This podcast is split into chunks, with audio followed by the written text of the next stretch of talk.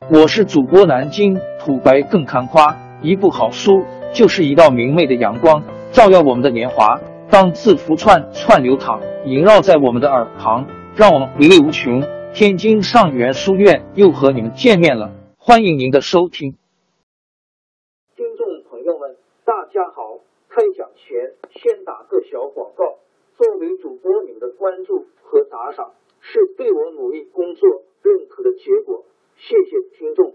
天津上元书院、南京土白更堪夸主播最新专辑《平化祖国华夏上下五千年》终于上线了，一部宏伟巨作。我们的祖先以伟大的创造力、强大的生命力和巨大的凝聚力，世世代代繁衍生息，历尽磨难，从远古走到现代，从蒙昧走向文明。全书共计。两百八十三回，作为博客，我劳动我所得，付费的有声书来了，你愿意为此花钱花时间吗？评话中华上下五千年专辑的进度更新按听众的关注和评论而定。喜马拉雅号 UID 七三二六四零二二，微信号 sh 八五七三零一四四九，请多多关注。多多打赏，谢谢大家，谢谢。下面正式开讲《评话中华上下五千年》专辑。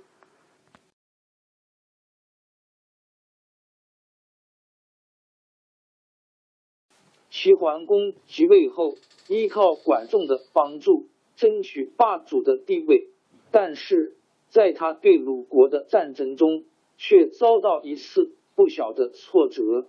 在齐桓公即位的第二年，也就是公元前六百八十四年，齐桓公派兵进攻鲁国。鲁庄公认为齐国一再欺负他们，忍无可忍，决心跟齐国拼一死战。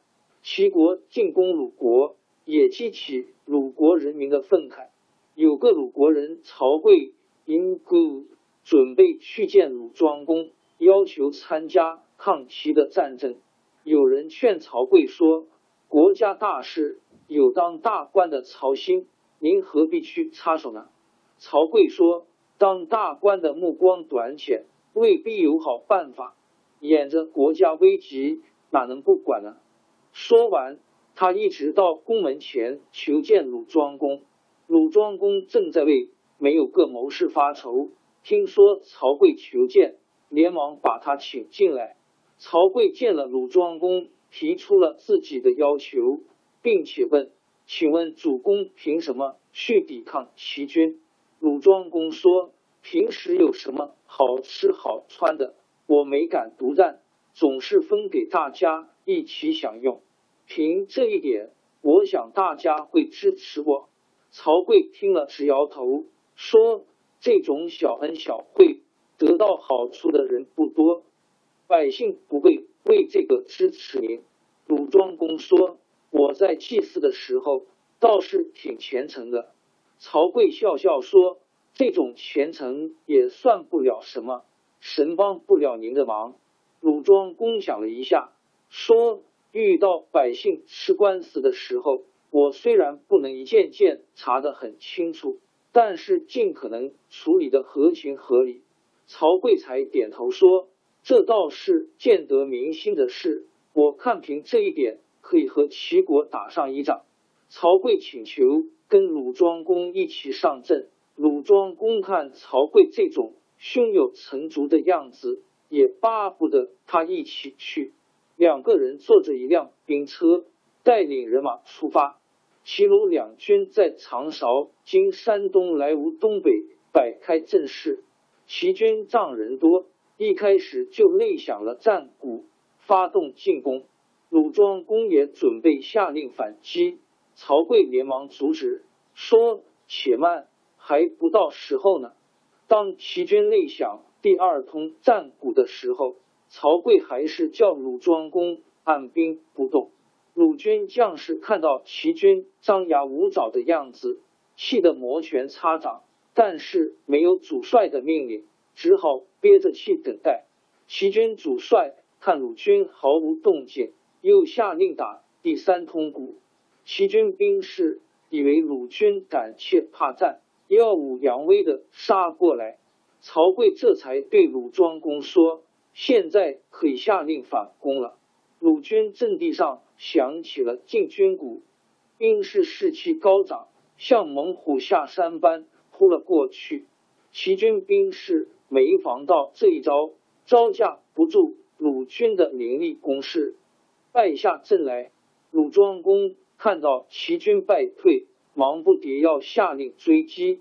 曹刿又拉住他说：“别着急。”说着，他跳下战车，低下头观察齐军战车留下的车辙，接着又上车，爬到车杆子上。望了望敌方撤退的队形，才说：“请主公下令追击吧。”鲁军兵士听到追击的命令，个个奋勇当先，乘胜追击，终于把齐军赶出鲁国国境。